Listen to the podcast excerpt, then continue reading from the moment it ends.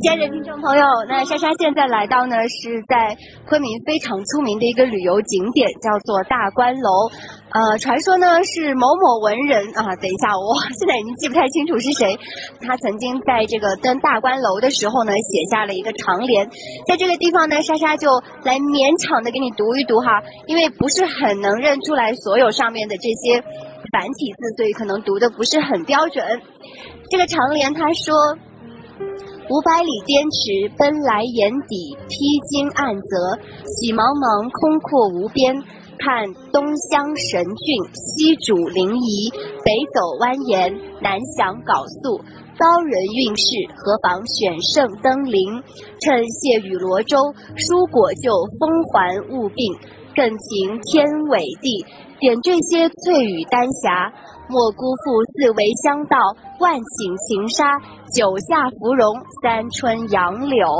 好，这边呢，给你读的是上联啊，上联就已经这么长了，已经有一点上气不接下气了哈。好，那到另外一边呢，我们看到的是下联啊，我看一看这下联要怎么读。嗯，好，下联说数千年往事铸到心头，把酒临虚。呃，看滚滚英雄谁在？想汉袭楼船，唐标铁柱，宋徽玉斧，圆跨格囊，伟烈丰功，费尽移山心力。呃，珠帘画栋，卷不及暮雨朝云，便断节残碑，都付与苍烟落照，只赢得几处书中。半江渔火，两行秋雁，一枕清霜。很难想象这样的一位著名的文人，在来到了这个大观楼的时候，就是登上了我眼前的这一座也不算是很高的楼哈，可能在当时算是高楼。他登上去之后呢，大笔一挥就写就了这第一长联。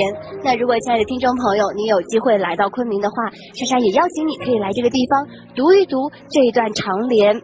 从长联的呃上半段当中呢，可以看到的是这个登楼之后看到的美景，而在下半段当中呢，它都是一些历史事实啊，这个从。呃，这个什么唐标铁柱啊，宋徽玉府啊，等等，都是有他自己的年代里的故事。呃，邀请你来这儿听一听，来这儿看一看。嗯，好了，那这个就是今天莎莎来到的这个景点，叫做大观楼。